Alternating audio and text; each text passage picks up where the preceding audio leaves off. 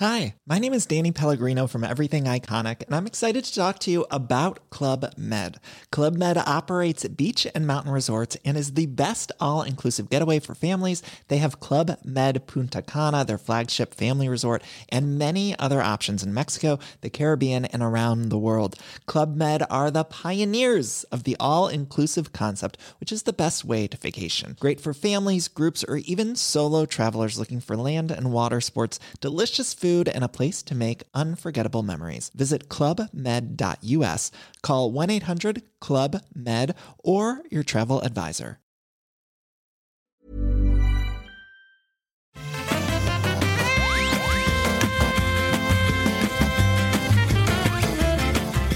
Bonjour à tous et bienvenue sur le Rendez-vous Jeu, l'émission hebdomadaire où on vous résume toute l'actu du jeu vidéo. Et quelle actu Aujourd'hui, on a plein de choses intéressantes dont on va parler, et notamment cette histoire de euh, Stadia qui va arrêter le développement de jeux exclusifs pour sa plateforme. Qu'est-ce que ça veut dire? Est-ce qu'ils jettent l'éponge? Est-ce qu'ils prennent un nouveau départ? On va analyser tout ça. C'est le Rendez-vous Jeu numéro 172. Nous sommes en février 2021 et j'ai l'immense plaisir de recevoir d'une part euh, mon co-animateur favori qui travaille à euh, JVcom. J'ai nommé Jika Loret. Comment ça va, Jika ah, Je suis toujours le favori, donc ça me fait plaisir. Après, je crois que je suis ton seul co-animateur, parce que le, de l'autre côté, c'est une co-animatrice, donc je prends pas trop de risques, je pense, en disant ça, mais je, suis quand même content.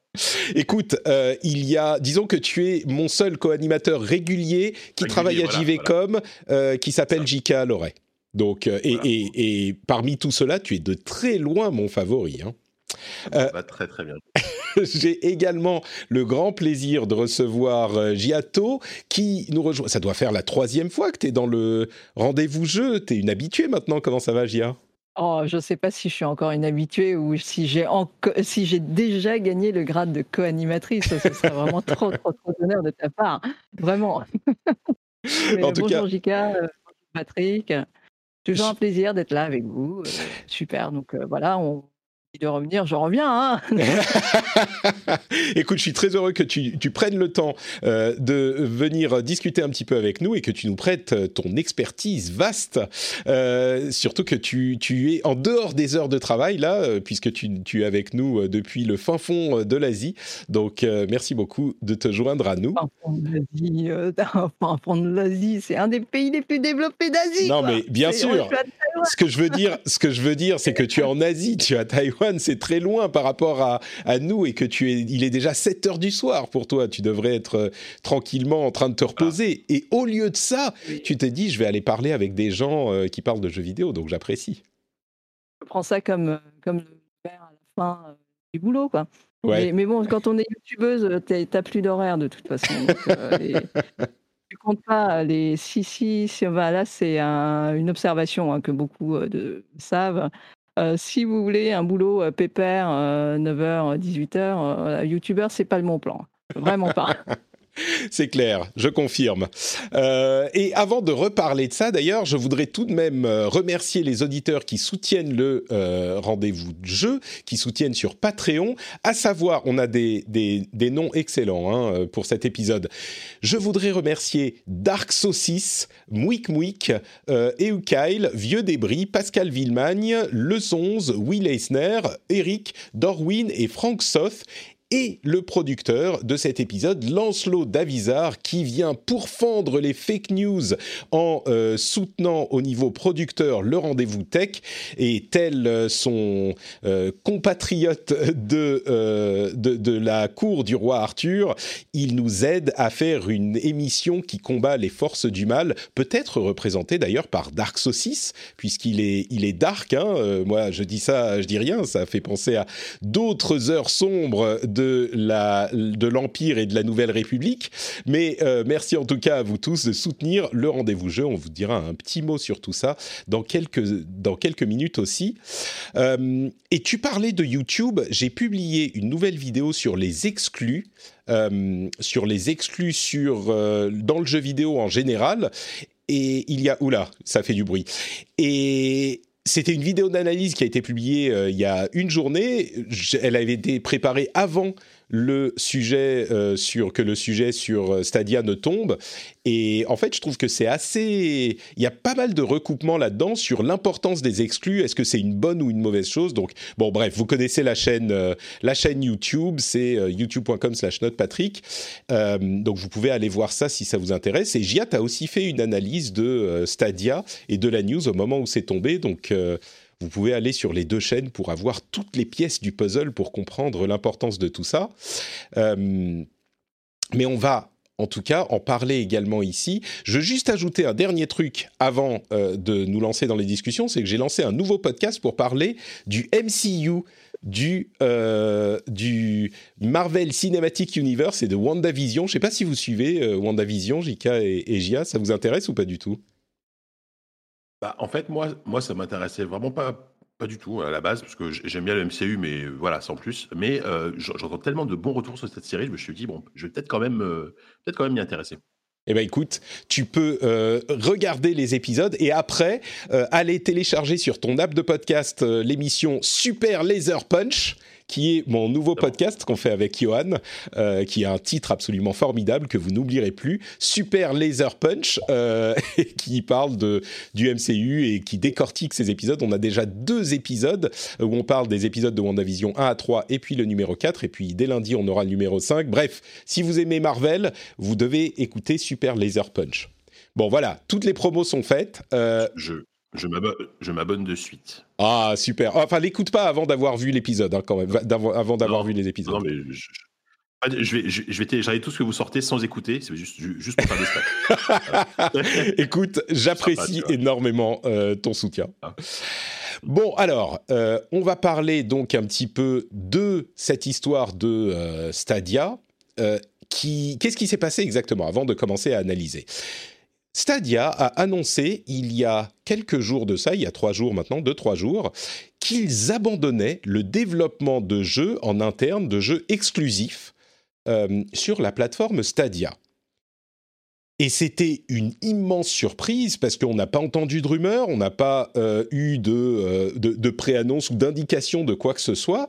Et évidemment, Google avait annoncé par la voix de, euh, de son vice-président et general manager de Google Stadia, Phil Harrison, ils avaient assuré que ce coup-ci, c'était assuré que Stadia était là pour durer et qu'il n'allait certainement pas abandonner le projet comme Google a tendance à le faire un petit peu trop souvent.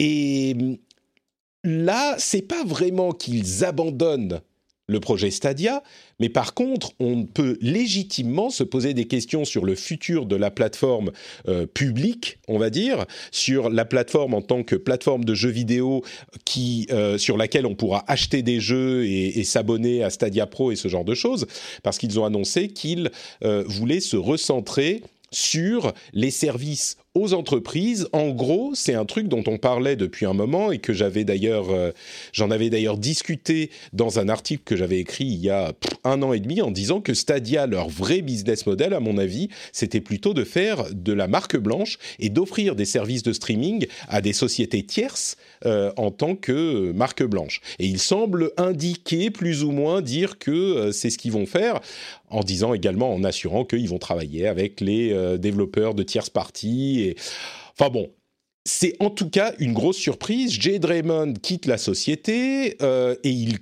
abandonnent complètement les exclus développés en interne, ce qui, euh, bah, comme je le disais dans la vidéo euh, sur YouTube, le cœur d'une plateforme, c'est ses exclus, parce que s'il n'y a pas d'exclus, on n'a pas de raison d'aller vers cette plateforme quand on, est un joueur, puisque les autres jeux qui ne sont pas des exclus, on les a ailleurs et donc on n'a pas besoin de faire un effort euh, pour aller sur cette plateforme s'il n'y a pas d'exclus qui nous intéressent. Bon, Stadia a quand même une caractéristique qui est que on n'a pas besoin d'une, comme tous les services de streaming, on n'a pas besoin d'acheter un matériel, une console pour pouvoir utiliser les jeux dessus. Donc c'est un petit peu différent, la barrière à l'entrée est moins grande, mais il n'empêche, c'est quand même euh, une plateforme qui a ses désavantages aussi. Alors, vous avez tous les deux une assez grande expertise dans tous ces domaines, mais je vais me tourner vers euh, Jia en premier. Euh, qu'est-ce que tu penses de, cette annonce? Qu'est-ce que ça veut dire pour euh, Stadia et pour, euh, enfin, je sais pas, pour l'industrie, pour le streaming en général, c'est quand même important. Qu'est-ce que tu, comment tu analyses cette annonce de Phil Harrison? Alors, il y a, beaucoup de, choses qui, qui, entrent en jeu. Donc, comme tu l'as bien résumé, quand ils sont le, le, fait que Google entre dans le marché des jeux vidéo, c'est pas étonnant parce que c'est une société qui est partout. Et donc, c'est un peu normal qu'ils rentrent dans, dans ce milieu-là où ils n'étaient pas trop, trop présents, mis à part Google Play qu'ils ont, en fait. Et donc, ils ont les chiffres, ils voient où est-ce que, euh, ils voient que, voilà, il y a, y a, beaucoup d'argent à se faire. Et donc, c'est normal qu'ils rentrent dans, sur le marché. Ce qui a été euh, gênant, c'est qu'ils soient entrés en tant que euh, nous allons tout tuer, nous, allons, nous avons notre rouleau compresseur et on va changer la face du monde. C'est un peu ce parti pris-là qui est un peu gênant. Et quand on rentre dans le monde du gaming, c'est un milieu qui est très difficile. Euh, on l'a vu avec plusieurs intervenants qui ont essayé d'entrer, qui sont un peu euh, arrivés euh, les, deux pieds dans le plat et qui, qui, galèrent au final parce que le public du gaming n'est pas le même que celui des séries télé, c'est pas le même que celui du streaming, du cinéma, même si ça se recoupe. Il y a une exigence qui est assez exceptionnelle pour des produits culturels qui sont euh, très difficiles à faire. Et euh, du fait qu'ils euh, ont une technologie qui est vraiment très bien, ils auraient pu, ils auraient pu prendre un autre, un autre angle et je pense que ça se serait passé mieux. Et là, ce qui se passe, c'est que l'impression, c'est qu'ils ont sont rentrés dans le marché, mais ils n'ont pas bien étudié les tenants et aboutissants et les frais et euh, tout ce qu'il y avait autour, en fait. Hmm. Et on a l'impression qu'ils se rendent en cours de route, que euh, ça va pas se passer comme, euh, comme ils l'avaient prévu dans leur plan. Et on a, ça, fait, en fait, le fait que Google change de stratégie, ça ne me choque pas parce que on ne peut pas rentrer comme ça et puis se dire on fait ce qu'on a prévu depuis le début, même si on rentre droit dans le mur, c'est pas grave, on continue. Là, ils ont vu qu'il y avait un mur devant, ils ont arrêté les frais. Et donc, ils euh, resituent leur stratégie. Mais le fait qu'ils aient mis, qu'ils aient, euh, que qu'ils se soient lancés dans les studios de développement en engageant plein de gens talentueux pour essayer de faire une exclue un peu euh, sur le modèle de Sony, hein, sur le modèle de Nintendo, bah, ils se sont rendus compte que c'était pas faisable avant X nombre d'années. Et ce qui est d'autant plus étonnant, c'est qu'ils avaient Microsoft qui est juste avant, qui est mmh. passé juste avant, qui ont eu plus ou moins les mêmes problèmes et qui ne se soient pas penchés dessus, surtout que ce sont deux boîtes américaines. Et ça, ça me tue. Ça, ça me tue vraiment. Tu sais, euh, donc, ouais, je sais pas, euh, je... ouais. Non, vas-y, vas-y, finis. Mais je suis, en fait, je suis d'accord avec toi, mais vas-y, finis. Et, euh, du, du, fait qu'ils changent de stratégie, mais Heureusement qu'ils changent de stratégie. Mais c'est la, façon de le faire, c'est la façon de communiquer. Quand je, sur, sur, ma vidéo, je passais beaucoup de temps à lire le communiqué en anglais et à essayer de voir le truc. Mais vu comment c'est tourné, c'est vraiment oui, euh, voilà, nous pensons à votre bien, blablabla, bla, bla, bla, c'est pour le bien de tous. Au fait, euh, tout à la fin, au fait, on arrête les studios. C'est un peu. Euh, enfin, je, je, trouve qu'en en logique de stratégie d'entreprise, c'est une hérésie. C'est vraiment mettre de l'argent par la fenêtre. Ils en ont beaucoup, ok, euh, c'est bien, pour eux. Mais qu'ils le gèrent de cette façon, mais ça donne, ça donne juste, euh, ça donne juste une image générale qui n'est, qui, qui, gagne pas des points là-dessus. Et de la part d'une entreprise comme Google, je suis déçu. Je suis profondément déçu. Et euh, Stadia, je pense sincèrement que c'est une bonne technologie. C'est une bonne technologie qui peut servir justement à d'autres éditeurs. Euh, ça peut être réellement quelque chose de révolutionnaire dans l'avenir. Ça peut être quelque chose vers lequel on tend, mais pas comme de la façon comme ils l'ont abordé. C'est, moi, c'est ça qui me choque. C'est vraiment. Il y, a tellement de choses. Euh, d'abord, ce que tu dis, et je, suis complètement d'accord, et, ça rejoint une chose que je dis depuis longtemps, c'est que les gens de la tech, ils comprennent pas le jeu vidéo, ils pensent qu'ils comprennent, mais en fait, ils comprennent pas. Ça vaut pour les journalistes. Il y a beaucoup de journalistes tech qui disent ah oui, mais les jeux vidéo, ceci, cela. On se souvient de euh, il y a quelques années, ils disaient ah les consoles, plus personne n'en a besoin. Nintendo devrait se mettre à faire des des jeux sur toutes les plateformes. Enfin, c'est des, des domaines qui sont voisins, qui sont cousins, et donc les journalistes tech pensent qu'ils comprennent. En fait, ils comprennent rien. Et on le retrouve chez Google et chez Amazon d'ailleurs dans certains domaines, non pas tous, mais il y a eu un rapport absolument édifiant de euh, l'inévitable Jason Schreier euh, en collaboration sur les efforts de Amazon. Euh, Amazon Game Studios et pourquoi ils se plantent à chaque fois de manière aussi lamentable. Et en gros, c'est parce que ils arrivent avec leurs acquis, leurs certitudes de l'industrie tech, qui, à leur décharge, il faut avouer qu'elles s'appliquent, euh, qu'ils s'appliquent souvent à de nombreux domaines, mais les jeux vidéo, ça marche pas comme ça, et ils se plantent tous euh, dans le développement de jeux parce qu'ils font pas les choses de la bonne manière. Et il y a un autre truc aussi que je trouve euh, saisissant, c'est le track record, le pédigré de Phil Harrison, qui est vraiment. Alors, je suis sûr qu'il était peut-être au mauvais endroit au mauvais moment à, chaque fois, mais tu t'en parlais d'ailleurs dans ta vidéo euh, de, de, Phil Harrison et de son histoire. Mais, mais euh, pour, pour resituer un petit peu, il était chez Sony au moment de la PlayStation 3. Euh, et genre en haut de, l'échelle. Il est passé chez Microsoft au moment du lancement de la Xbox One. Il était ensuite au board chez Infogrames. Enfin, et il est maintenant à la tête de Stadia c'est que des, accidents industriels, mais de la plus grande ampleur. Alors, je ne sais pas quelle responsabilité il a, lui, dans toutes ces choses-là. J'avoue que j'ai pas suivi très précisément le rôle précis et les décisions qu'il avait prises chez Sony et chez Microsoft. Mais là, chez Stadia, il était à la tête du truc. Je ne peux pas imaginer que qu'il n'a pas au moins une part dans les décisions stratégiques de Stadia. Et depuis le début, on ne, comprend pas ce qu'ils font. Tous les observateurs du milieu qui s'y connaissent un minimum trouvent que la stratégie de Google dans Stadia est euh, pour le moins étrange et au pire vraiment vouée à l'échec. On en dit, on en parle depuis un an et demi. Ils avaient toutes les cartes en main et ils se sont plantés complètement. Et, là, c'est euh, je pense, ça sent très mauvais pour l'avenir, au moins de la, de la partie publique de Stadia. Et je dirais même, je pense qu'ils ont très certainement une carte à jouer pour le service en marque blanche, pour être un fournisseur de, de services. Mais le choix technique qu'ils ont fait de développer une plateforme complètement indépendante pour lesquelles il faut porter les jeux qu'on va porter dessus, c'est une barrière énorme pour les développeurs, surtout qu'ils ont de l'autre côté deux alternatives, Microsoft d'une part, et maintenant Amazon qui discrètement est arrivé avec Luna aux États-Unis et qui va arriver plus tard, qui lui tourne sous Windows. Et donc pour porter les jeux sur Luna, eh ben, c'est beaucoup plus facile. Alors que Stadia, non seulement la plateforme est plus très puissante aujourd'hui, elle est sortie un an avant la sortie des next gen. Elle était plus puissante que la, que la old gen et maintenant elle est moins puissante que la next gen, donc euh, super. Et enfin bref, il y a une série d'erreurs stratégiques assez lamentables. Jika, est-ce que toi tu vas nous dire que, euh, enfin, nous interpréter ça de manière un petit peu plus positive? Est-ce qu'on est en train de, de taper un petit peu trop méchamment sur Stadia ou est-ce que tu es bah. d'accord avec nous? Ouais, bah, enfin, je veux dire que comme ça va être compliqué de, ça va être compliqué de jouer l'avocat du diable pour le coup. Et surtout, euh, je, là, je vous écoute depuis 10 minutes. Euh, c'était, c'est extrêmement intéressant. Et j'ai, pas, sur, sur l'analyse du truc, j'ai pas foncièrement grand chose à rajouter. Je suis entièrement d'accord avec vous. Euh, ils ont fait une série d'erreurs et euh, je pense que la première erreur déjà, ça a été le modèle économique euh, initialement annoncé, qui est incompréhensible, qui, qui, qui, a toujours été relativement incompréhensible.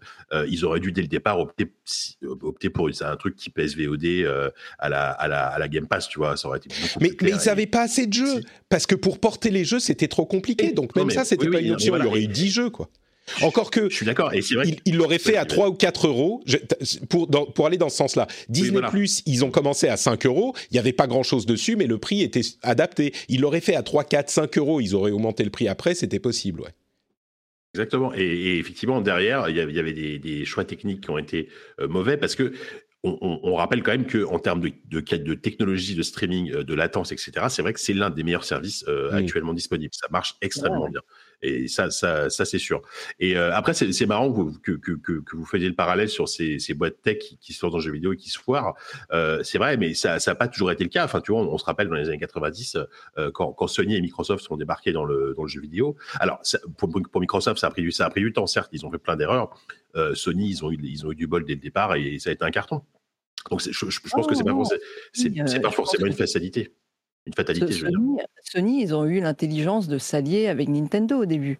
Et euh, ils ont beaucoup, beaucoup appris avec Nintendo. Oui, et ils sont, bien sûr. Sony aussi, c'était euh, la, la, la, particularité de Sony, même s'ils ont beaucoup moins d'argent, de, de, trésorerie que Microsoft et, euh, et Google, la particularité de Sony, c'est qu'ils sont au, aussi bons en hardware qu'en software. Sony, ils, sont, ils se sont lancés très très tôt dans tout ce qui est entertainment, euh, en plus de, donc Sony était connu pour les Walkman et ce, genre de mmh. hardware, euh, qui était donc euh, et, ensuite ils ont ils ont se sont lancés très tôt dans, la musique. Ils ont ils ont sûrement eu. Euh, je, ne connais pas bien l'histoire de Sony dans, dans la musique. Sony Music, ça, ça, date un peu, ouais, ça, date clairement. Ouais. Et, et, donc, ils ont eu très tôt l'habitude de travailler avec des artistes, mais, des mais, contenu.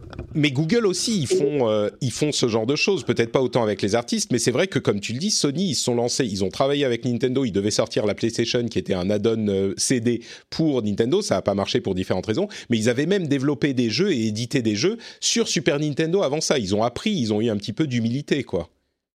Oui, oui. Et, et, quand ils ont commencé, euh, quand ils ont lancé la première PlayStation, ils l'ont lancé avec des exclus. Mmh. Des exclus. Sûr, ah oui, évidemment. Et, se sont alliés avec des, des, des, des noms qui étaient euh, moins grands à l'époque, mais qui étaient déjà des grands noms hein, de, de l'arcade. Euh, mmh. Et euh, non, mais c'est ça. Et, Là, où je suis d'accord, c'est que c'est que c'est, enfin Google ou Amazon même, ce sont des avant tout ça reste des sociétés de services. Même si aujourd'hui ils font du hardware, mais c'est pas le cœur de leur métier.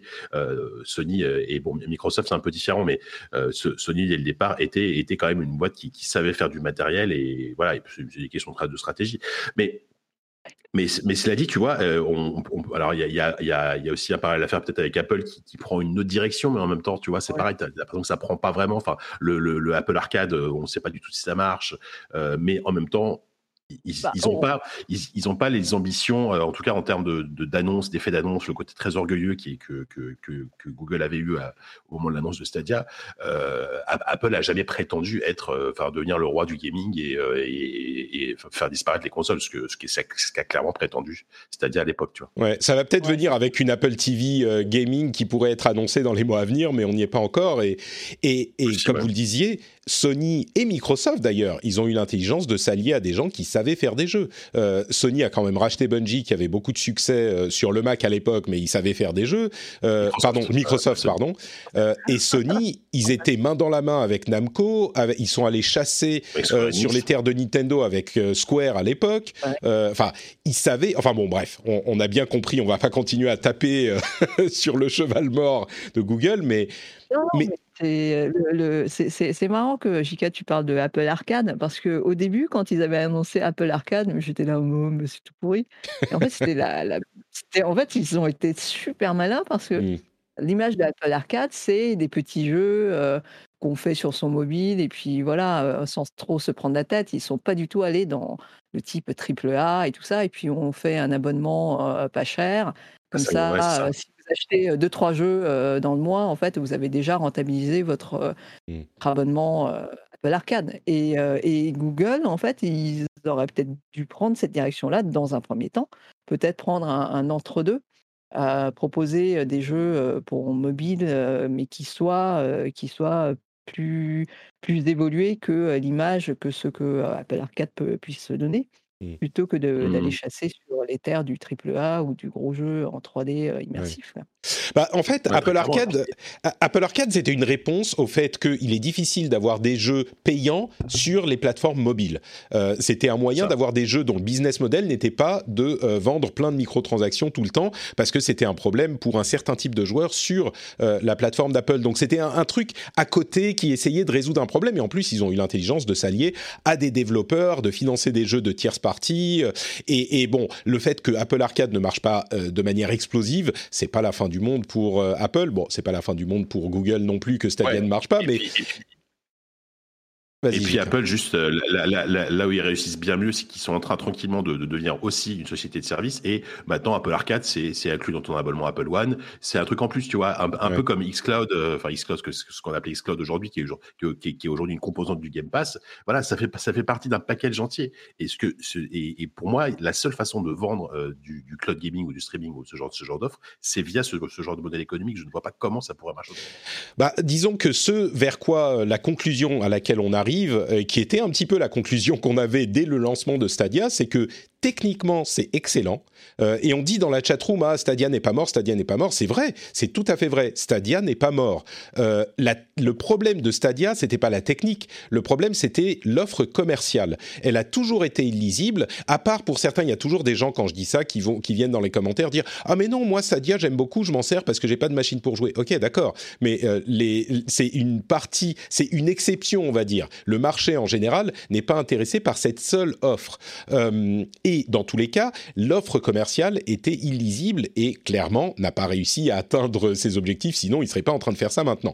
Par contre, l'offre technique est là tout à fait excellente, bénéficie de l'expertise de Google et je pense qu'ils ont tout à fait l'opportunité de la recycler en quelque chose de tout à fait intéressant pour tous les développeurs parce que le problème du streaming, c'est qu'il y a en gros quatre sociétés au monde qui ont l'infrastructure nécessaire pour faire ça. Quatre, pas une de plus. Il y a Google, Amazon, Facebook et euh, Microsoft. On pourrait arguer du fait qu'il y en a peut-être une ou deux autres qui pourraient le faire, mais en gros, c'est ces quatre-là. Et il y a énormément de développeurs de jeux qui voudront à terme profiter de la technologie streaming. Peut-être pas aujourd'hui, peut-être pas demain, mais dans un, deux, trois ans, ça va se généraliser comme l'une des pratiques d'accès aux jeux vidéo. Et donc, ils auront besoin des services de ces sociétés, Microsoft, Amazon, Apple, et comme je le disais, Facebook, mais Facebook, ils n'ont pas l'air de vouloir vendre leur infrastructure en location à, à d'autres euh, développeurs. Donc, Google a tout à fait une opportunité de devenir l'un de ces acteurs de back-end de, de, services de ce type. Et je pense qu'ils vont le faire.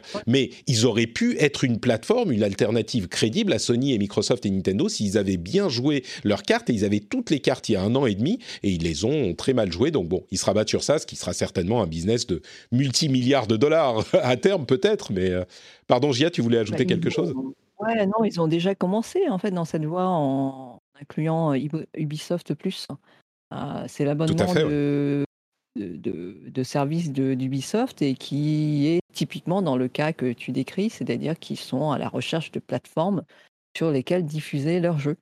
Et pour ça, c'est très bien. Je pense que la, la... je pensais à un jeu de mots pourri.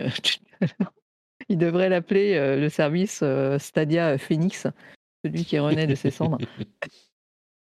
Et euh, l'avenir de Stadia passe par euh, les deals qu'ils pourront avoir avec les éditeurs qui seront dans ce besoin-là.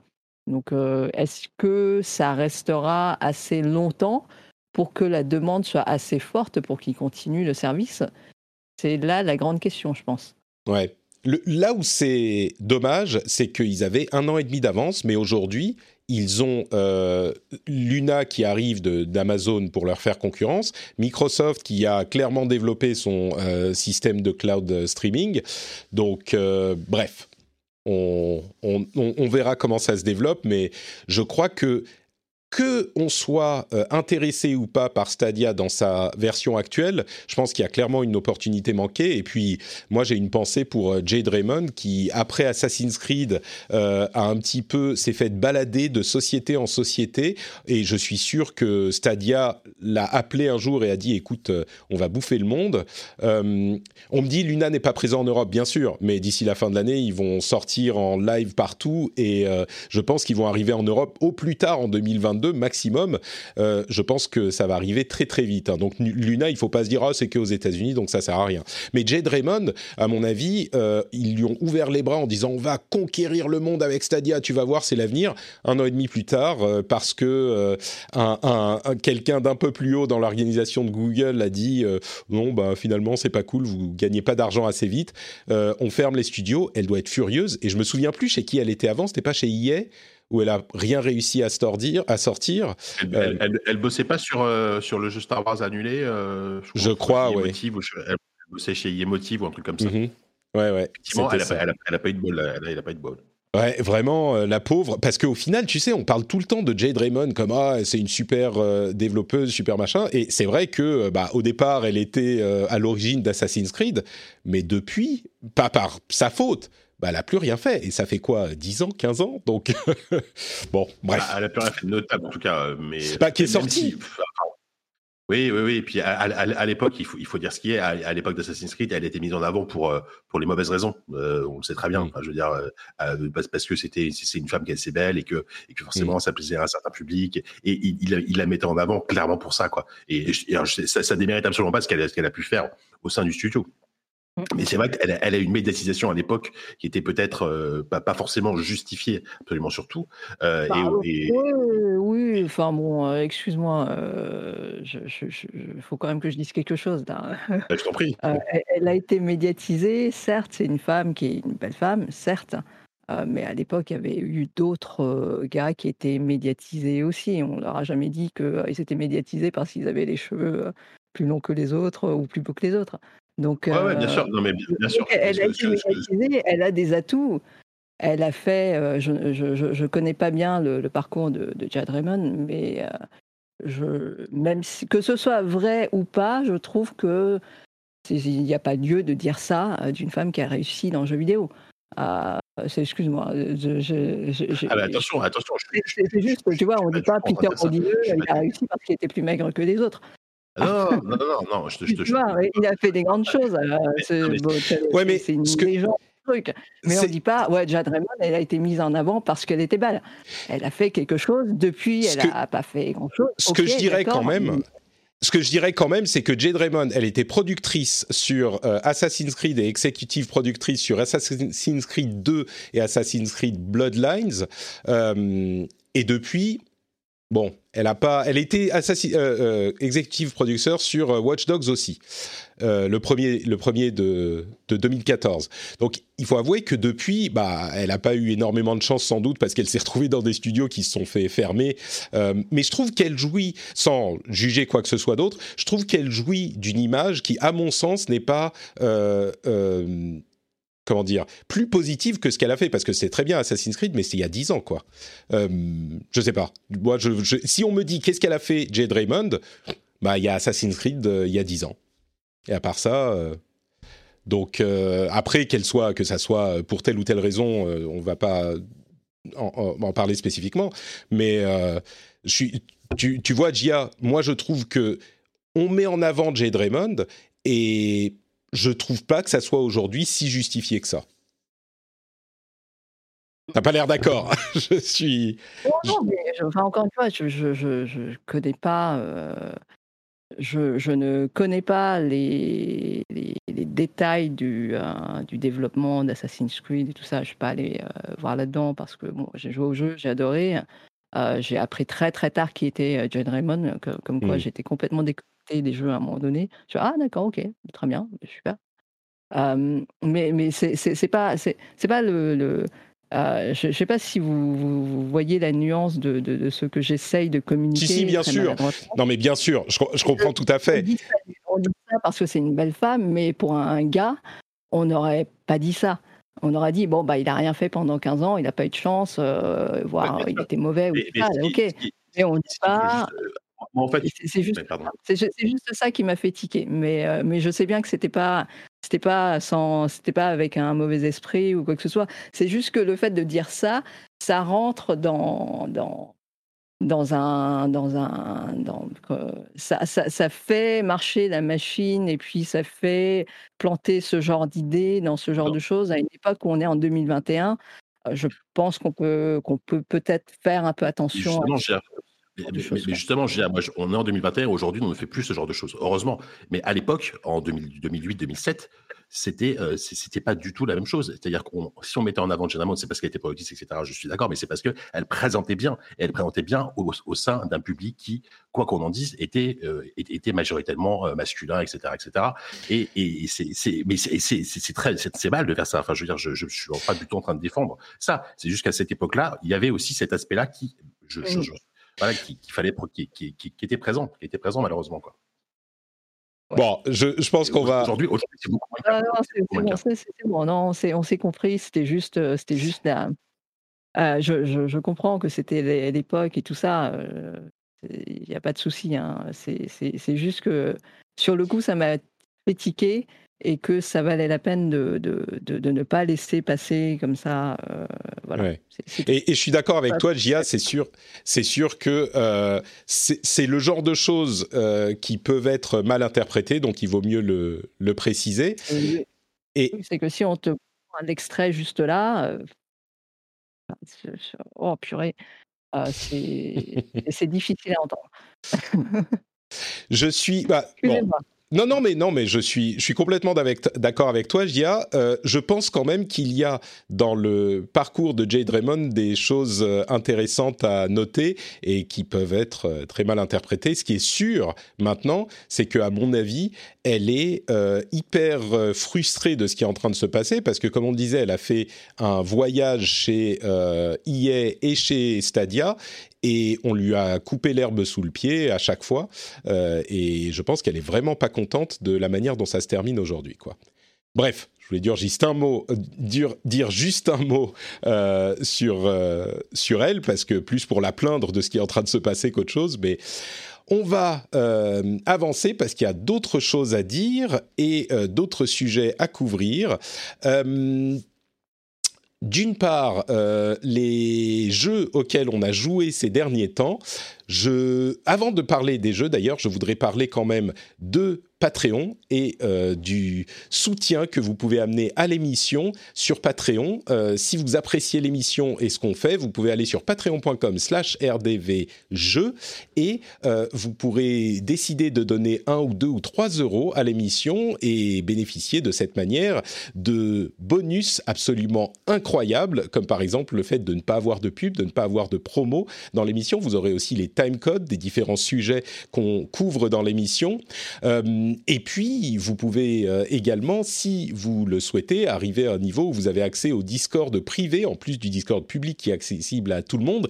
Et évidemment, le plus important de tout ça, c'est que vous aurez le euh, plaisir d'avoir la conscience tellement, comment dire, vous serez tellement heureux intellectuellement de vous dire que vous soutenez une émission que vous appréciez, que ça, ça n'a vraiment pas de prix. Enfin, vraiment pas de prix. Si, ça a un petit prix sur euh, Patreon, c'est euh, un euro ou 2 euros par épisode, et c'est vous qui choisissez euh, ce que vous faites là-bas. C'est sur patreon.com slash rdvtech, et j'apprécie énormément le soutien que vous pouvez nous amener entre parenthèses, euh, si vous avez aussi une minute à perdre et que euh, vous êtes sur votre téléphone, vous pourriez euh, mettre un petit commentaire sur iTunes. Ça fait énormément de bien parce que iTunes est l'un des moyens par lesquels, enfin iTunes, Apple Podcast, c'est l'un des moyens par lesquels le le, les auditeurs découvrent l'émission et on est plus présent dans les, les, les,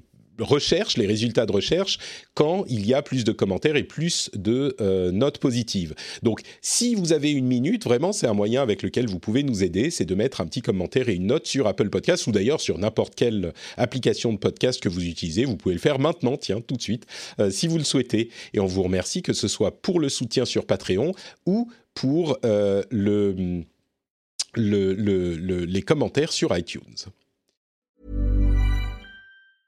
Hey, I'm Ryan Reynolds. Recently, I asked Mint Mobile's legal team if big wireless companies are allowed to raise prices due to inflation. They said yes. And then when I asked if raising prices technically violates those onerous two year contracts, they said, What the f are you talking about, you insane Hollywood ass?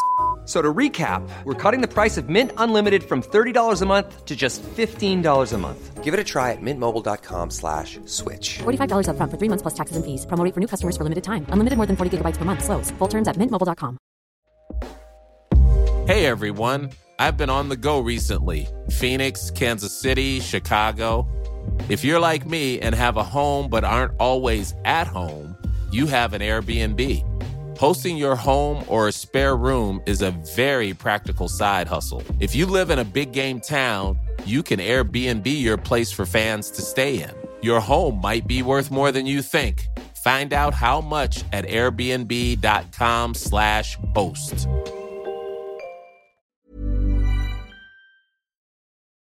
Bon, euh, est-ce qu'il y a des jeux auxquels vous êtes euh, en train de jouer en ce moment qui valent la peine de d'être discutés Jika, tiens, parlons d'autre chose que de Jade. est-ce qu'il y a des jeux Est-ce que tu joues tu... J'ai joué à Assassin's Creed, vous, je euh, m'entends là Oui, oui, on t'entend, on t'entend. Je me demandais si tu jouais à, Hitman. Je, je, te vois bien jouer à Hitman, toi. Euh, écoute, euh, bah, pas, vraiment, malheureusement. Euh, je m'y suis, je, sais que, enfin, ça m'attire énormément. j'ai jamais eu l'occasion de m'y mettre vraiment. Enfin, à chaque fois, je m'y suis mis, puis j'avais pas le temps. Et, en plus, le 3 me, botte énormément, mais il, faudrait limite que je fasse maintenant les 3, parce qu'a priori, c'est vraiment un tout maintenant, Hitman 1, 2, 3. D'ailleurs, je crois que tu as des versions où tu as les trois jeux qui sont inclus.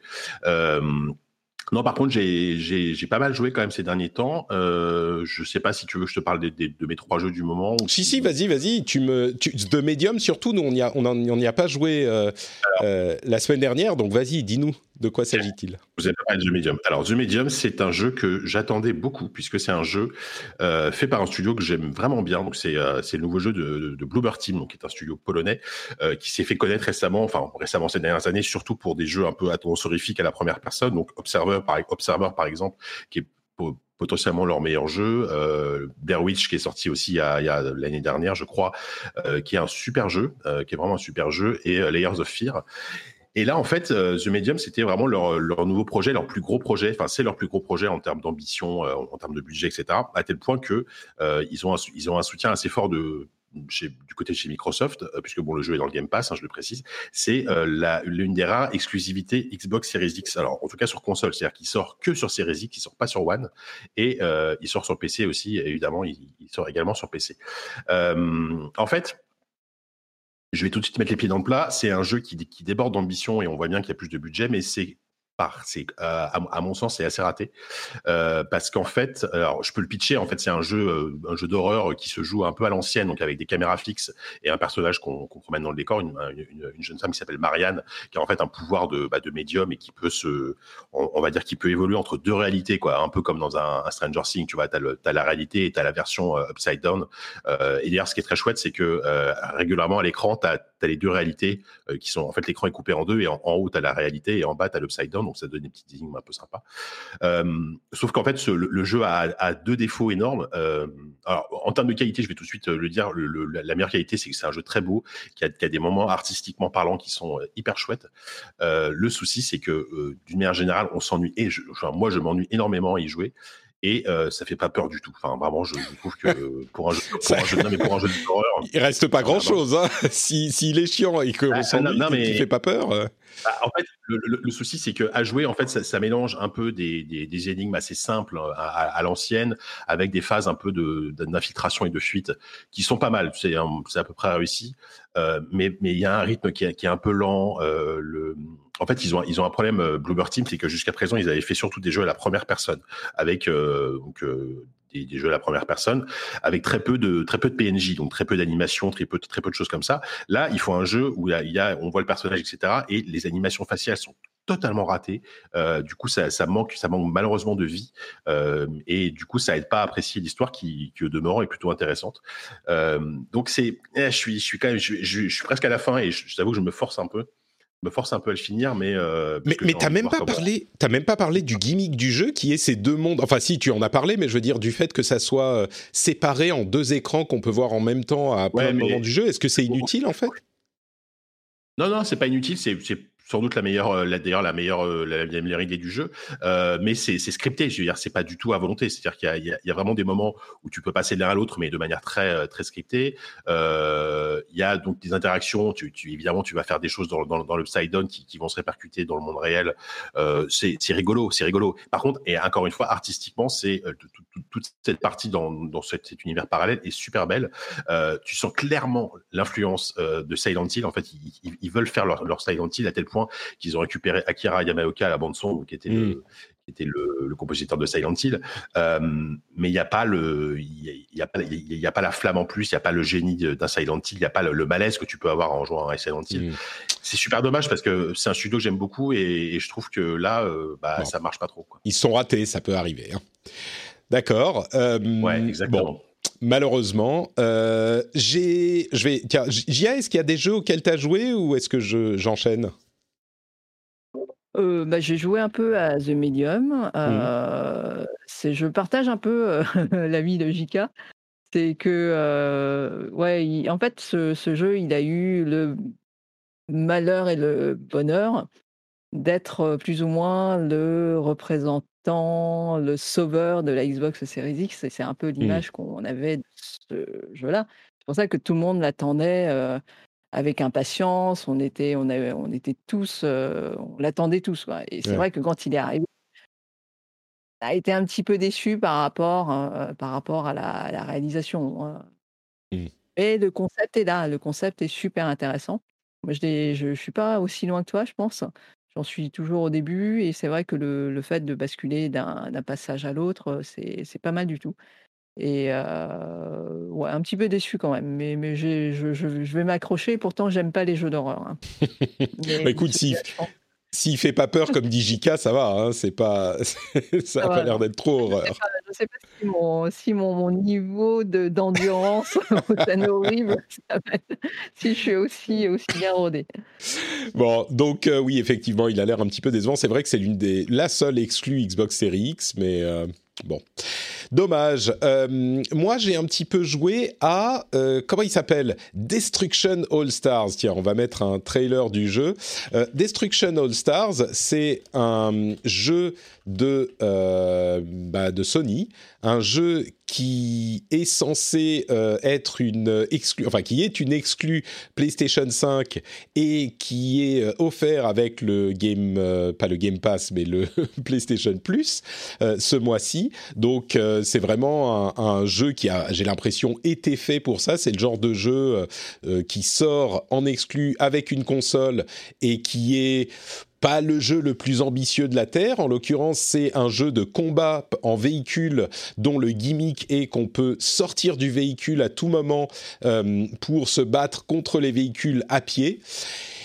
Et c'est vraiment un jeu hyper simple, euh, qui est, comme je le disais, pas très ambitieux. J'y ai joué peut-être euh, vraiment pas longtemps, hein, genre une demi-heure à peine pour le tester, mais j'ai presque l'impression d'en avoir fait le tour en une demi-heure. Peut-être qu'il y a une profondeur cachée euh, que je ne soupçonne pas, mais c'est un peu, euh, comment dire, si on veut penser à un jeu hyper simple en bagnole, évidemment, on va penser tout de suite à euh, merde, le jeu de foot Rocket League. et, on sent que dans Rocket League, il y a une profondeur dans la conception que, qui est là tout de suite. Sur celui-là, on est vraiment au ras des pâquerettes de l'intention de design, du document de design. Genre, il y a quelqu'un qui a dit Attends, est-ce qu'on pourrait faire un jeu de bagnole euh, où on se rentre dedans, mais on peut aussi sortir des bagnoles? Ah ouais, ouais, super Ils ont fait plusieurs personnages qui n'ont pas énormément de charisme d'ailleurs, et qui ont chacun des coups spéciaux, des véhicules spéciaux. Bon, euh, voilà, c'est un jeu qui est offert avec le, game, euh, le PlayStation Plus, et ça va pas beaucoup plus loin, on va dire. Je suis pas, euh, c'est même pas la peine d'en parler beaucoup plus longtemps que ça. Si quelqu'un y a joué plus longtemps et a trouvé une profondeur que moi j'avais pas trouvé, dites-moi. Mais là, il n'y a pas de bonne surprise en tout cas, de, mon point de vue. Ouais, non, ça, puis je sais pas, ça a l'air euh, tellement, euh, comment dire, générique. ouais, générique, voilà, c'est le terme que je cherchais, c'est générique. Hmm, complètement. Est-ce que, est-ce que j'ai cinq minutes pour parler, par contre, d'un jeu que j'aime beaucoup, c'est Olija mais alors, j'allais revenir vers toi parce qu'il y a deux autres jeux, effectivement, auxquels tu as joué, euh, Olija et Cyber Shadow. Mais vas-y, dis-nous tout sur Olija. Euh, Olija, euh, par contre, c'est vraiment un petit coup de cœur. là, là, je suis. Bah, en fait, juste avant que dans l'émission, j'étais en train d'essayer de battre le d'essayer de battre le boss de fin. Donc, je suis presque à la fin. en fait, c'est un jeu. Ah, je sais pas si vous voyez ce que c'est. c'est un jeu. c'est un, un, un, nouveau jeu édité par Devolver et c'est un jeu. Alors très Devolver, c'est-à-dire que c'est euh, c'est en pixel art euh, un peu cracra, euh, enfin un peu cracra, non d'ailleurs pas, pas, pas, du tout cracra, mais c'est assez grossier. Par contre, c'est super beau. Enfin, il y a, y a, vraiment une ambiance très particulière et ça se joue un peu comme comme les vieux comme, comme, les vieux jeux d'action aventure français de l'époque, genre Another World, Flashback, ce genre de truc. C'est-à-dire que c'est c'est assez ouvert, c'est pas c'est pas vraiment linéaire.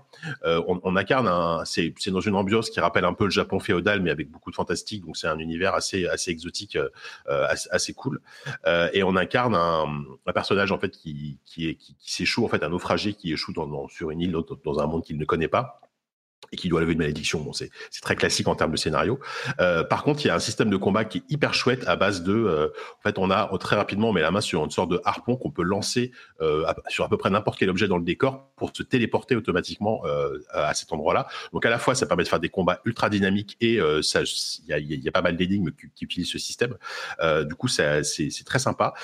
c'est vraiment un jeu qui est basé sur t'as pas d'objectif particulier, t'as pas assez à toi de trouver en fait où il faut aller. C'est vraiment, il y a pas mal d'exploration. T'es un petit peu laissé, t'es un petit peu laissé à toi à toi-même. Euh, mais c'est super beau, c'est très poétique. Il y a plein de petits moments euh, très. En fait, il y a, si si je citais Another World euh, et Flashback au début, c'est qu'il y a vraiment cet esprit un peu. Euh, on, veut essayer de faire des moments un peu assez un peu un cinématographiques avec peu de moyens. Il, y a, vraiment des belles scènes avec très très fortes avec des zooms, des dézooms, des gros plans. Enfin, vraiment, il y a une identité très, très, très, très forte dans le jeu.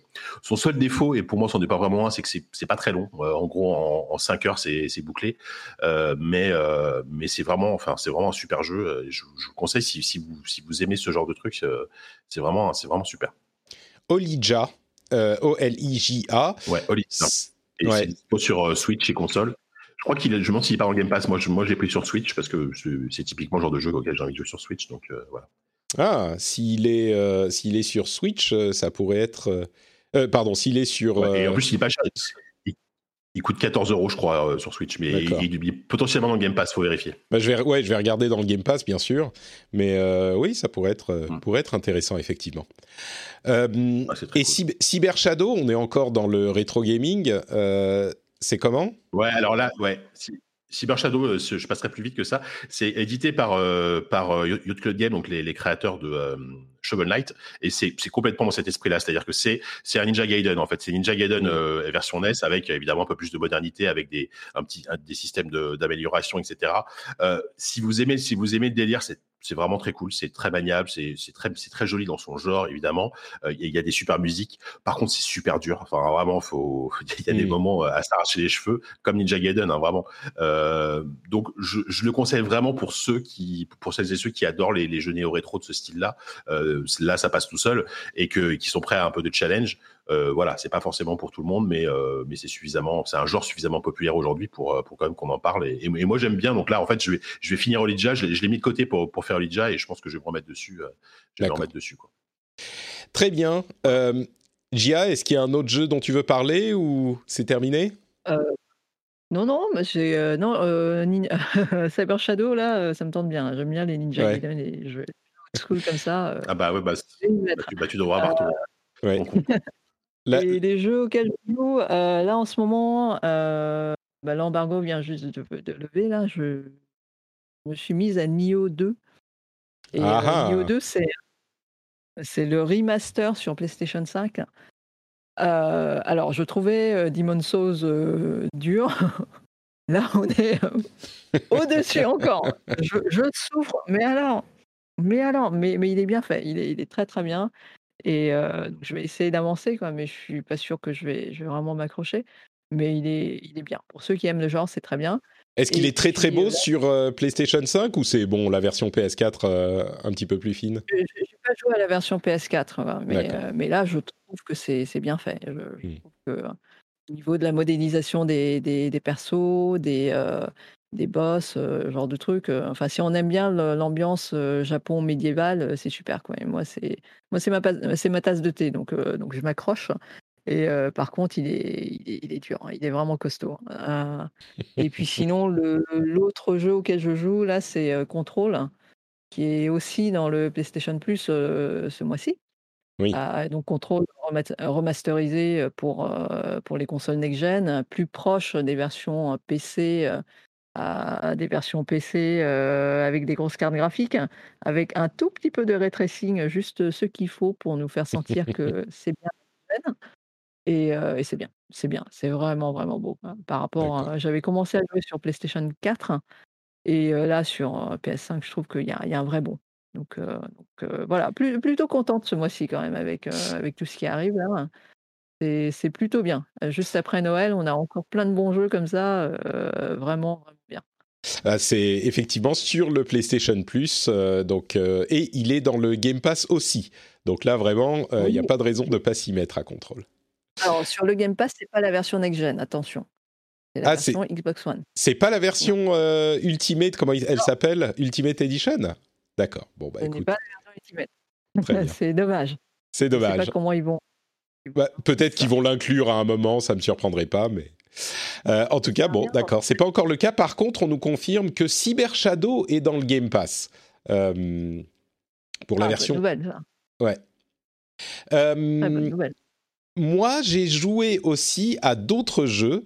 Euh, j'ai en fait, en attendant le, jeu que j'attends en février, c'est-à-dire Super Mario 3D World, j'ai fini enfin New Super Mario Bros. U Deluxe, euh, donc la version euh, New Super Mario Bros.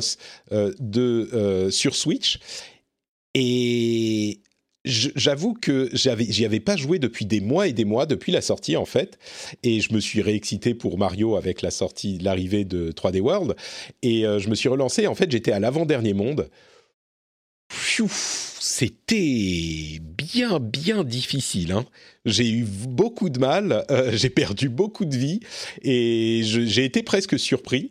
Mais entre-temps, il y a aussi euh, mon fils euh, qui s'est mis tout seul, bon, je l'ai peut-être un petit peu encouragé, à Mario Odyssey. Et c'est trop mignon. Maintenant, il me dit Papa, je veux jouer à Mario Odyssey, je veux aller au pays des chapeaux. Donc il va au pays des chapeaux et euh, il casse des boîtes. Et après, je lui dis, eh, mais là-bas, il y a une autre boîte. Et il me dit, oh non, il y a un méchant là-bas, je veux pas voir les méchants. Donc ok, on part de... En fait, c'est un petit Goomba qui saute et le petit Goomba lui fait peur. C'est trop mignon. Euh, mais donc, et, et, je lui ai dit qu'il y a Super Mario 3D World qui va arriver, où Mario, il a un déguisement de chat.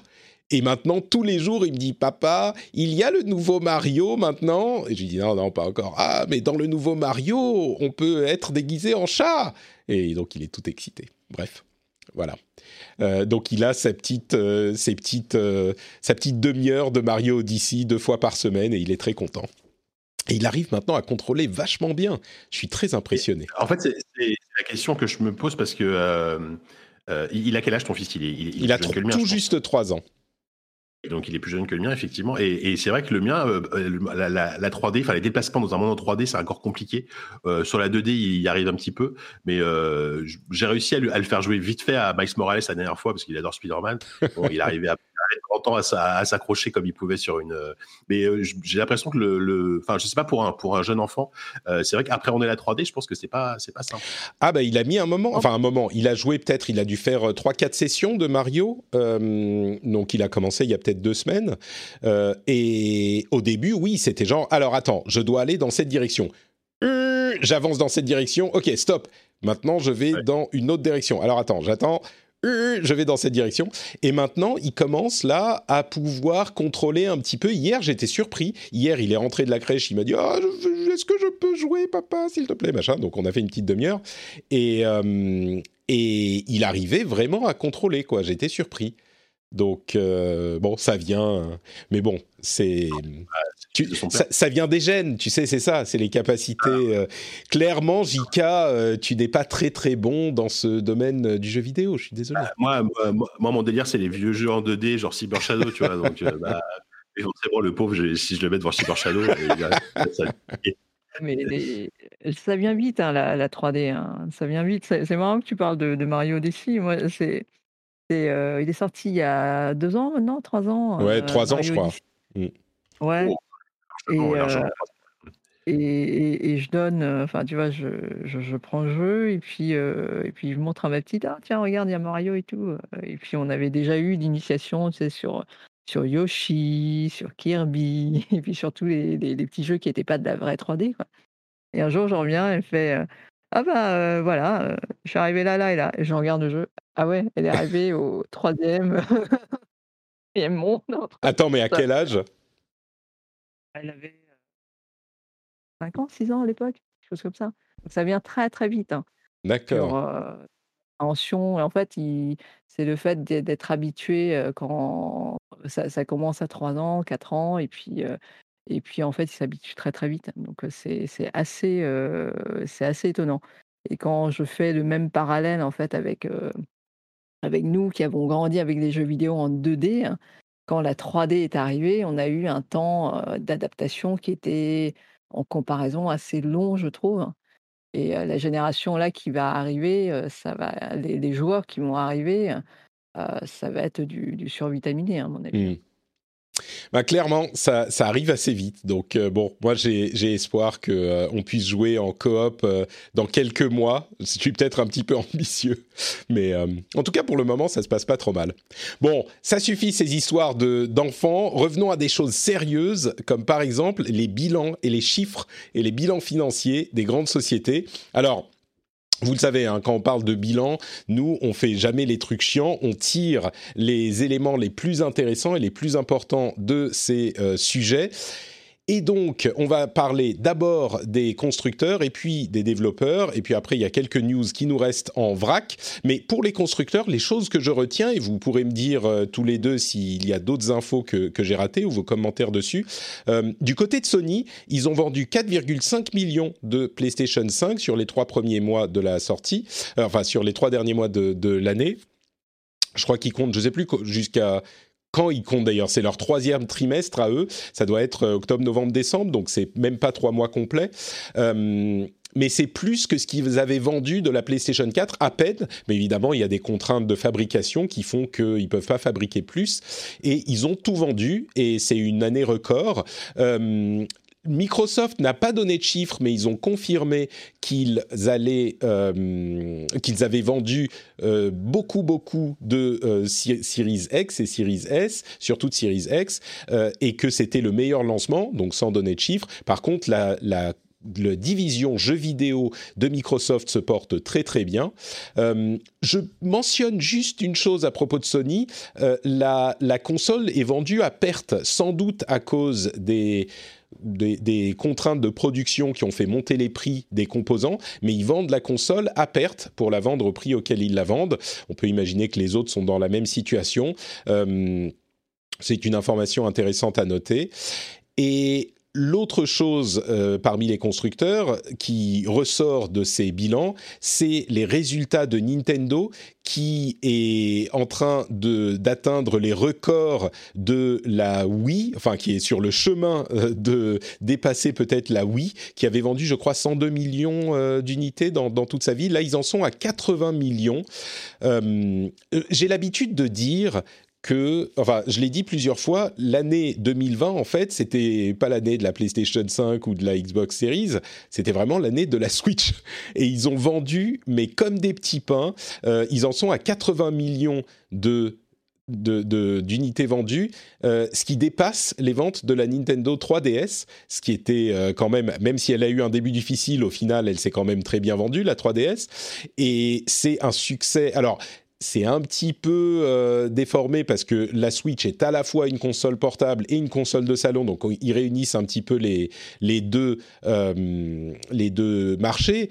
Mais si vous voulez une idée des titres qui se sont vendus sur la Switch, Mario Kart 8 Deluxe est le plus gros succès de la console, 33 millions de ventes. Animal Crossing qui est sorti cette année, bon, dans le contexte particulier qu'on connaît, 31 millions de ventes. Un truc qui m'a intéressé, c'est que Zelda et Mario euh, sont autour des 20 millions de ventes. Donc même si c'est les jeux les plus acclamés sur la console euh, par les, entre guillemets vrais joueurs, euh, par les joueurs les plus assidus, et eh ben les plus vendus c'est quand même Animal Crossing et Mario Kart 8. Donc c'est vraiment les jeux bah, Animal Crossing qui a bénéficié du, du, confinement, enfin bénéficié du confinement, et Mario Kart 8 qui est un super jeu de fun quoi. D'ailleurs Super Smash est également au-dessus de Zelda et de Mario un petit peu moins haut quand même, il a presque 23 millions aujourd'hui. Euh, donc c'est quand même des chiffres qui donnent, euh, qui donnent un petit peu le vertige et ça avère complètement le succès phénoménal euh, de la Switch. quelque chose à ajouter là-dessus? Pas du tout. Bah écoutez, vous êtes, vous êtes encore là? Si, si, vas-y. On va, on va boucler avec ce que tu disais au début sur les exclusivités. Il y a eu l'année dernière un courant de pensée comme quoi les exclus, ça servait à rien parce que quand on regarde les chiffres, c'était les Call of Duty, les FIFA qui se vendaient le mieux et qui rapportaient le plus d'argent. Là, on a Nintendo qui nous montre de façon magistrale que les exclus, ça fait toute une plateforme. Et ils vendent leur Switch parce qu'il y a des, parce qu'il y a des exclus qu'on ne peut trouver nulle part ailleurs qui sont extraordinaires et, et ça dépasse le côté où la console n'a pas besoin d'être un monstre de puissance. Mmh. Je, je, suis vraiment, vraiment, vraiment contente que la Switch fonctionne aussi bien, surtout après, après la, la, Wii U qui a été moyennement bien accueillie. c'est un euphémisme, oui. Mais, mais, mais, oui, oui, mais c'est moi. Enfin là, je, je, vais dire un truc un peu controversé encore. J'adore la Wii U. J'adore la Wii U. C'est, elle a été mmh, la communication n'a pas été faite, euh, on va dire, euh, dans les grandes règles de l'art. On va dire, il y a eu confusion, etc. Bon, bref, il y a eu des erreurs de fait. Mais ce que je vois, c'est que les jeux qui étaient sortis sur Wii U font aujourd'hui euh, partie du carton de la Switch. Il y a beaucoup de jeux, d'anciens jeux qui étaient sortis il y a quelques années, qui ressortent et qui ont enfin le succès qu'ils méritent. Et ça, je trouve ça bien. Bah, tu sais que non mais moi tu vas pas être euh, avec des ennemis ici parce que moi je dis depuis des années que la Wii U était euh, la console elle-même je suis pas de 100% convaincu mais les jeux moi je vante les les louanges enfin je chante les louanges de Mario 3D World c'est l'un des meilleurs Mario qui ait jamais été fait. Il y en avait d'autres sur la Wii U je te rejoins tout à fait là-dessus. C'est une console qui malheureusement euh, n'a pas connu un succès suffisant pour que les gens apprécient les jeux qui étaient dessus les jeux extraordinaires qui étaient dessus. Enfin bon maintenant ils arrivent sur la Switch donc tout le monde pourra en profiter, mais je te rejoins tout à fait euh, sur ce point. Mm. Bon, passons aux développeurs. Alors d'une part, Epic a annoncé que le Game Store avait 160 millions d'utilisateurs euh, sur PC euh, et qu'en 2019, ils en avaient 108 millions, donc ils continuent leur croissance. Et les euh, Daily Active Users, ils sont à 31 millions. Donc le nombre de personnes qui se connectent tous les jours au, à l'Epic Game Store, ils sont à, donc à, à, 30 millions. Donc bon, ils sont peut-être pas encore au niveau de mais ils ont clairement euh, atteint leurs ambitions de devenir une alternative à Steam. Donc ça, c'était une note là-dessus. EA a annoncé qu'ils avaient généré beaucoup d'argent avec Star Wars, 3 milliards de dollars, et le dématérialisé, évidemment, compte pour beaucoup dans leurs résultats. Mais surtout, au-delà de ça, le truc qu'on note chez EA, c'est le fait que la le remake de Mass Effect sera disponible euh, le 14 mai. Alors c'est une collection qui s'appelle Mass Effect, c'est Legendary Edition, je crois, remastered, je sais plus. Euh, comment il s'appelle? Ah je, crois que c'est les Edition, il me semble. C'est ça, édition légendaire. Donc le premier sera un petit peu retravaillé. C'est pas un remake, mais ils ont retravaillé les graphismes vraiment de manière euh, euh, un petit peu plus poussée que ce qu'ils ont fait avec le 2 et le 3, où ils ont juste fait un remaster 4K, etc. et donc il va arriver le 14 mai sur le premier, ils ont aussi, euh, Dieu merci, ils ont, euh, ils se sont, ils, ont, ils ont, ils ont récupéré en gros le système de combat du 3 qu'ils ont mm. mis sur le 1 parce que le 1, euh, les combats dans le 1, c'était quand même un peu, un peu mou du genou, même à l'époque, tu vois. Donc aujourd'hui, j'imagine même pas. Donc ils, ont a priori le 1, c'est le 1 qui va bénéficier effectivement du plus de d'amélioration, notamment visuellement, tu as beaucoup d'effets de lumière en plus, etc. Enfin, quand tu vois les screenshots, c'est intéressant, je trouve. je suis curieux de voir ça. Et il euh, donne son, son, juste dû à Femshep, donc euh, Shepard en version femme, qui sera, euh, qui est devenu légendaire au cours des années et qui sera donc sélectionnable dès le début comme option de personnage préfet. Donc elle rentre dans le canon de Mass Effect. Et euh, à côté de ça, euh, je veux noter que Square Enix a quand même réussi son année malgré l'échec de Avengers, comme le note euh, Gamecult. sur Oculus, il y a de nombreux jeux qui ont dépassé le million de dollars de revenus. 60 jeux ont dépassé le million de dollars de revenus. Bon, tant mieux pour eux. Et Konami fait toujours de l'argent, mais surtout avec des, des jeux mobiles. bon, je me passerai de commenter plus sur Konami. Euh, dans le reste des news, il y a une chose que je voudrais mentionner, c'est Embracer. Euh, Embracer, qui est un groupe qui réunit de nombreux studios de jeux vidéo, euh, qui vient de racheter Gearbox. C'est quand même pas rien, hein, Gearbox, développeur de euh, Borderlands et éditeur de nombreux jeux, We Happy Few, Risk of Rain, Godfall, etc. Et ils ont donc racheté Borderlands et d'autres sociétés qui sont moins connues. Mais aujourd'hui, ils ont, je sais plus combien de, de, studios, mais ils ont genre, voilà, 64 studios, 6000 employés. J'ai entendu le nom de Embracer deux, trois fois l'année dernière, je crois, mais j'ai un petit peu l'impression d'être passé à côté. Euh, vous, connaissiez, vous, le nom de cette euh, société qui réunit aujourd'hui 64 studios? Alors, c'est pas forcément les plus gros studios de la Terre, mais il n'empêche, ils commencent à devenir... Enfin, il y a THQ, il y a Koch Media, il y a... Euh, enfin, des, des, des, gens qui sont... C'est pas rien, quoi. Mmh. Et, et j'ai l'impression qu'ils sont arrivés en sous-marin, quoi. Ah oui, oui, clairement. Enfin, c'est un nom. Je pense que c'est une boîte qui, c'est un nom qu'on ne met pas en avant dans la communication. Pardon, c'est THQ Nordique. Et excuse-moi, on, précise dans la chatroom effectivement, c'est THQ Nordique, donc pas tout à fait le, le, entre guillemets vrai THQ, mais. Euh, non, mais c'est THQ Nordique qui a, qui a, qui a racheté, une bonne partie des licences, donc. Euh.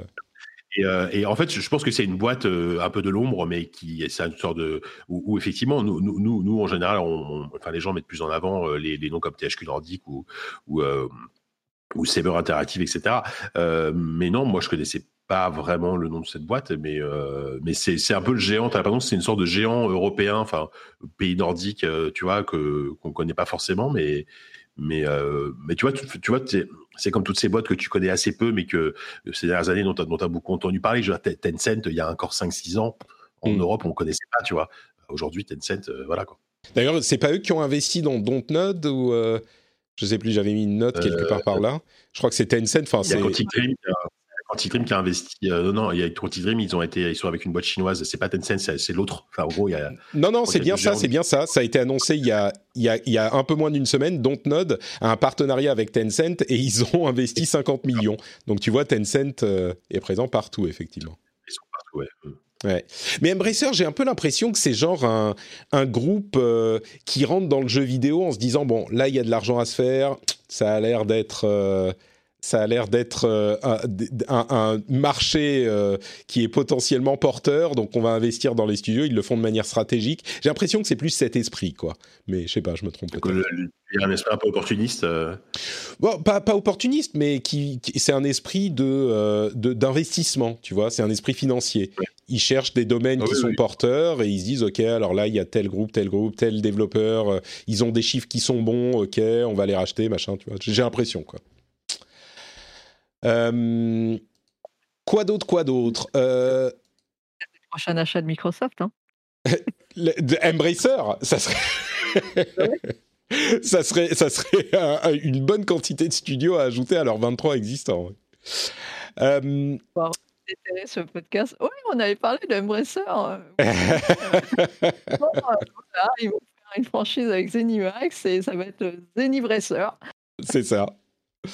Euh, quoi d'autre? On a des détails sur la BlizzCon Online qui aura lieu la semaine prochaine, le 19 et le 20. J'ai hâte de voir ce qu'ils vont nous annoncer.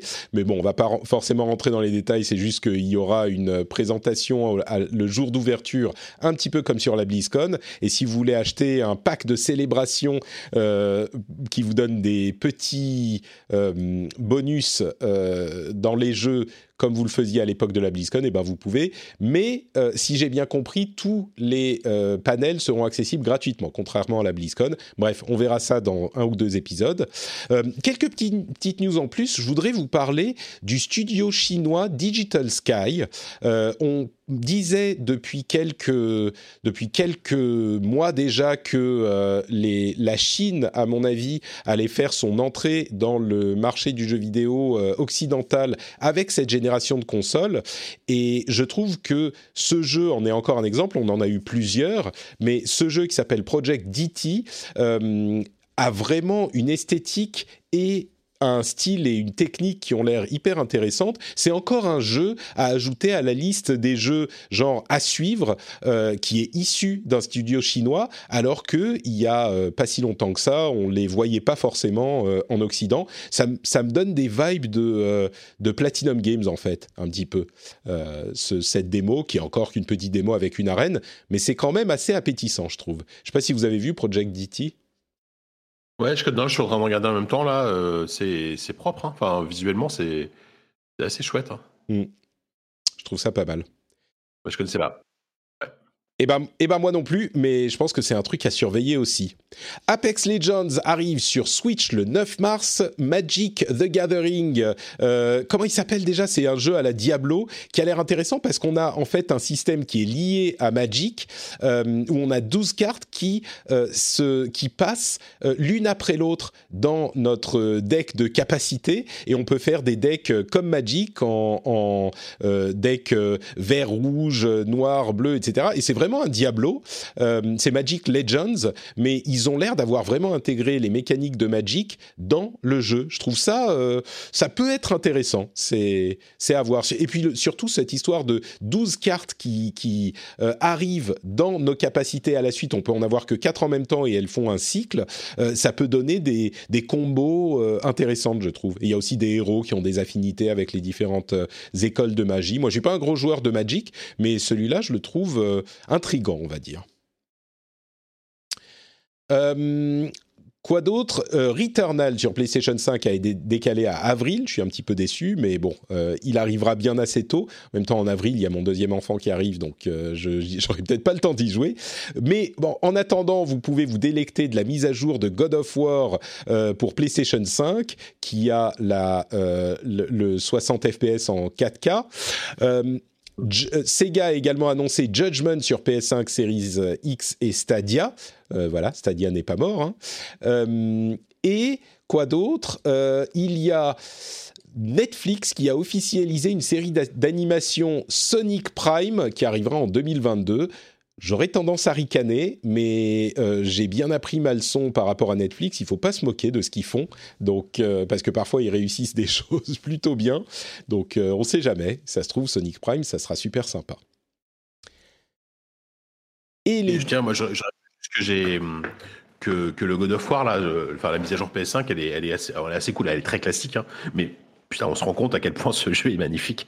Et mm. encore plus là, maintenant qu'il tourne en 4K 60 il a vraiment rien à envier à, ce qui est sorti, euh, ce qui est sorti l'année dernière. Quoi. Ah bah peut-être que je, euh, là, je, pas me le refaire.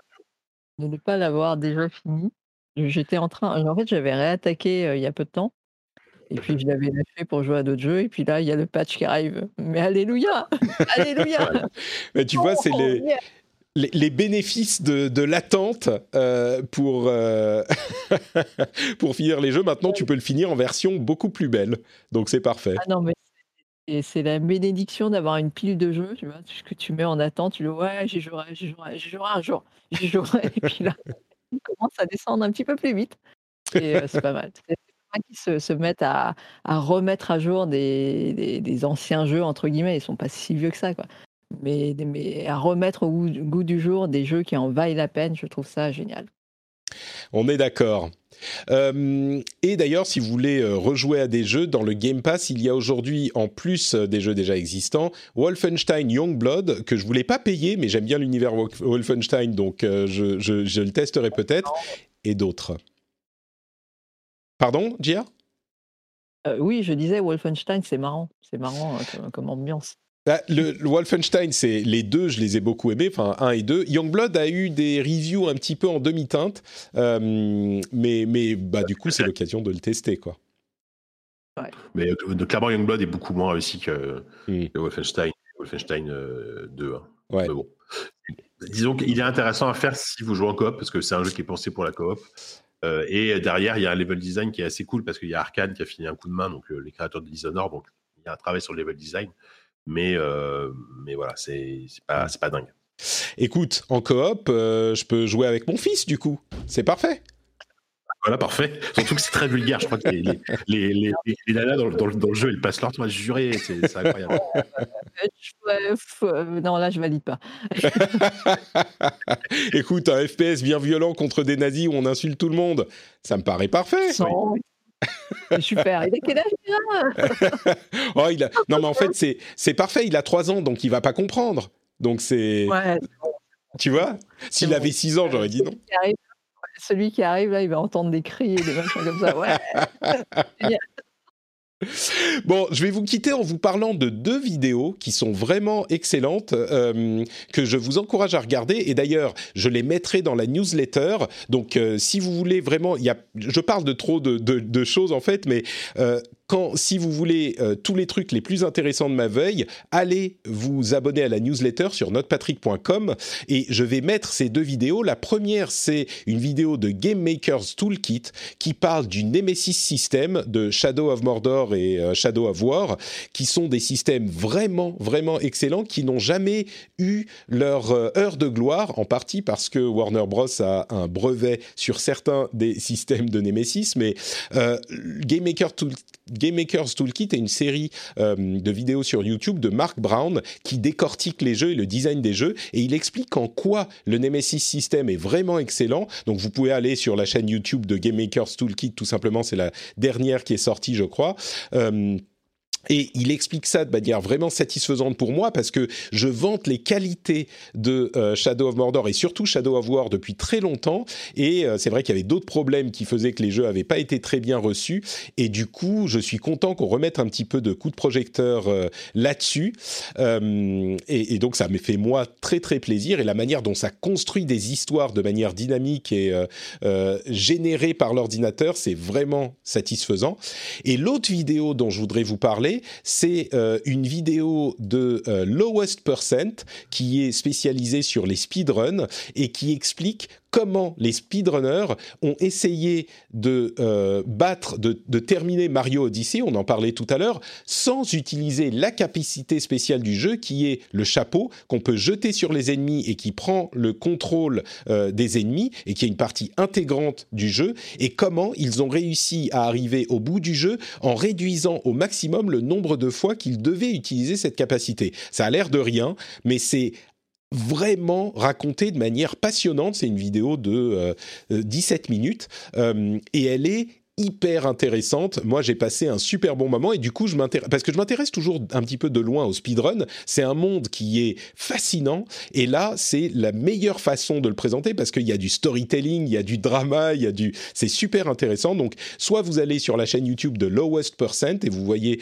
euh, cette vidéo qui est sortie le 6 novembre, ou alors sur la newsletter sur notrepatrick.com et vous aurez cette semaine. Faites-le vite hein, parce qu'elle sort le vendredi la newsletter. Mais vous vous serez abonné pour pas rater les suivantes. Euh, et c'était c'est vraiment une super super vidéo, je vous la recommande. Et voilà pour euh, mes petites trouvailles de cette semaine. Je pense que ça vous fait un épisode bien rempli. Merci Gia, merci Jika de euh, votre participation. Est-ce que vous pouvez nous dire, avant de nous quitter, où on peut vous retrouver sur Internet? Commençons par Gia, honneur aux dames. Dis-nous tout. alors oui, que vous pouvez me retrouver sur ma chaîne YouTube. Donc, euh, le nom, c'est très simple, c'est JIA Phototech. Donc, JIA, GIA, tout simplement, photo puis tech. Vous voyez le jeu de mots un peu pourri. Et donc, je parle de, plein de choses euh, dans, dans l'univers des jeux, dans l'univers de, de la tech, euh, mais en essayant de trouver un angle de vue un petit peu plus recherché, peut-être un, un, petit côté pro par rapport à l'expérience que j'ai eue avant. Et je parle aussi beaucoup de design et puis voilà, essayer de parler de, de, ces sujets qui sont traités, beaucoup traités sur YouTube, mais avec un angle un petit peu neuf. Super. Gia Photo. Merci Gia, on aura le lien vers ton compte Twitter dans les notes de l'émission évidemment. Euh, Jika, où te retrouve-t-on toi? Eh bien écoute, moi ça n'a pas changé, hein, toujours sur jeuxvideo.com pour des sujets plutôt plutôt tech hardware. Euh, dans le journal du hardware le vendredi euh, donc sur le stream à 16h30 et dans ZQSD où euh, on a un numéro qui sort normalement cette semaine euh, où on parle on revient pendant pendant une pendant une heure sur euh, It, Software qui fête ses 30 ans cette semaine. Donc c'est les 30 ans d'It Software donc pendant on, avec Corentin on, on, en parle pendant une heure parce que c'est vraiment un studio qu'on adore. Donc c'est un studio qui a une histoire très riche. Donc ça c'était assez cool comme discussion zqsd.fr et le lien vers ton compte Twitter sera dans les notes de l'émission, évidemment.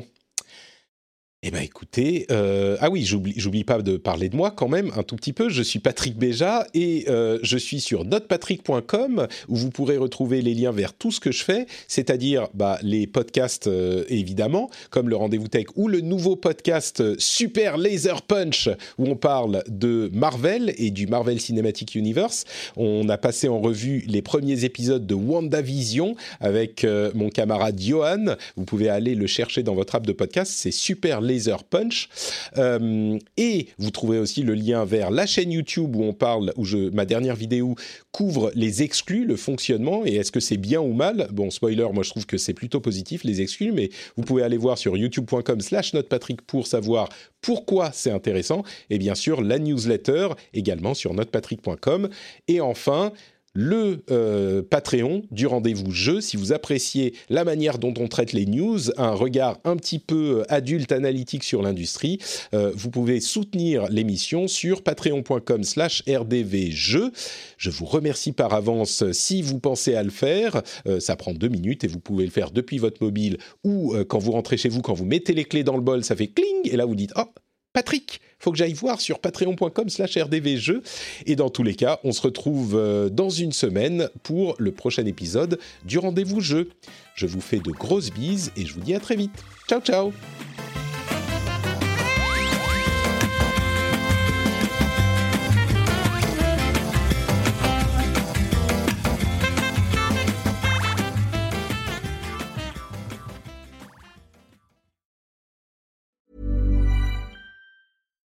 Botox Cosmetic, out of botulinum toxin A, FDA approved for over 20 years. So, talk to your specialist to see if Botox Cosmetic is right for you. For full prescribing information, including boxed warning, visit BotoxCosmetic.com or call 877-351-0300. Remember to ask for Botox Cosmetic by name. To see for yourself and learn more, visit BotoxCosmetic.com. That's BotoxCosmetic.com. Hi, this is Bachelor Clues from Game of Roses, of course, and I want to talk about Club Med. Everybody knows Club Med has been the pioneer of the all inclusive resort since 1950, with almost 70 resorts worldwide, ranging from beachside destinations in the Caribbean and Mexico to exotic locations like the Maldives and Morocco, or even the mountain destinations like Japan and the European Alps. Dine on delicious gourmet cuisine, enjoy more than 20 activities, and make memories with your family. For more information, visit clubmed.us or call 1 800 Club Med or your travel advisor.